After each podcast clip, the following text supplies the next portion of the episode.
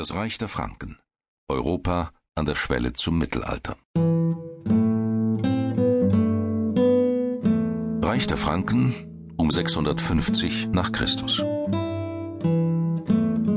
Um die Mitte des siebten Jahrhunderts sind es nicht mehr die fränkischen Könige aus dem Hause der Merowinger, die die Politik des mittlerweile zumindest formal geeinten Reiches bestimmen, sondern die Leiter des königlichen Haushalts, die gleichzeitig als königliche Berater fungieren, die Hausmeier.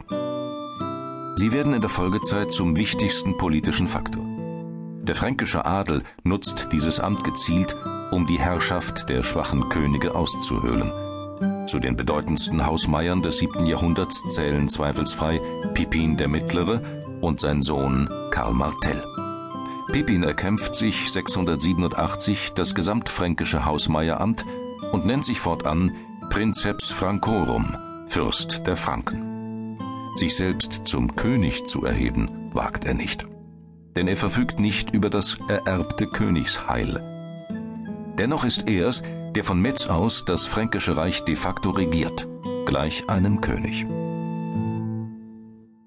In Pippins Fußstapfen tritt 719 nach Christus sein unehelicher Sohn Karl Martell, der über das Reich ebenfalls in der Manier eines Königs herrscht, obwohl auch ihm nie die Königswürde verliehen wurde.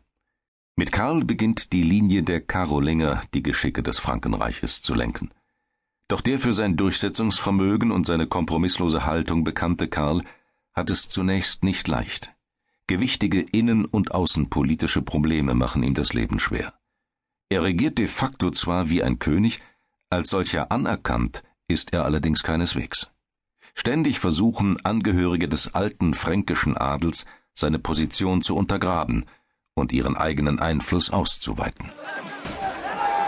Doch damit ist es im Jahr 732 zu Ende. Karl Martel besiegt in der Schlacht bei Tours und Poitiers die Araber. Das Abendland feiert ihn für dieses Verdienst euphorisch als großen Retter, der das christliche Europa vor der muslimischen Eroberung bewahrt hat. Auch gegen andere Völkerschaften, wie Sachsen, Friesen, Bajuwaren und Alemannen ist Karl siegreich. Aufgrund dieser Erfolge werden die Stimmen, die sich gegen seinen Herrschaftsanspruch erheben, stetig leiser und verstummen im Jahr 737 endgültig.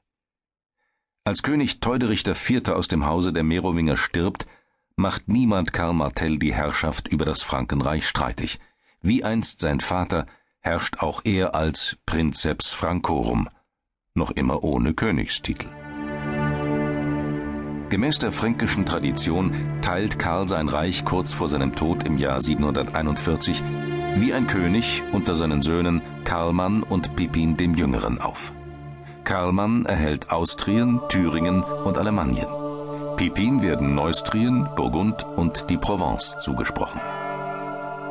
Der Aufstieg zum Königtum gelingt schließlich zehn Jahre später Pippin dem Jüngeren.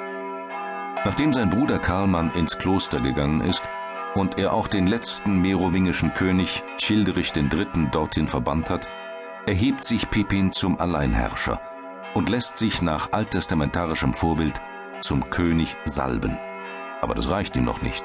Er will die Anerkennung des Papstes.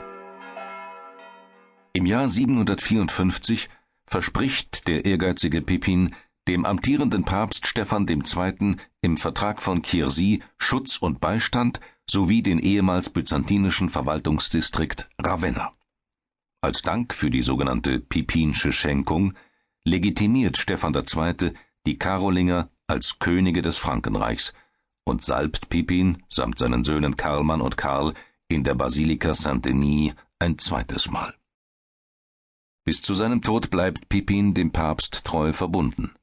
Stephan verleiht ihm den Titel Patricius Romanorum, Schutzherr Roms. Als solcher führt der König im Namen Stephans zwei erfolgreiche Feldzüge in Italien gegen die Langobarden und schenkt dem Papst die eroberten Gebiete. Nicht umsonst gilt Pippin deshalb als Begründer des Kirchenstaates. Nach fast zwei Jahrzehnten als fränkischer König stirbt Pippin der Jüngere im Jahr 768. Er hinterlässt seinen Söhnen ein geeintes Reich, mit dem es sowohl wirtschaftlich als auch politisch aufwärts geht. Nun ist es an ihnen, die Erfolgsgeschichte des Frankenreiches fortzuschreiben. Zunächst müssen sich seine beiden Söhne den Königstitel teilen. Doch als Karlmann seinem Vater nur drei Jahre später ins Grab folgt, regiert Karl der Erstgeborene ab 771 allein.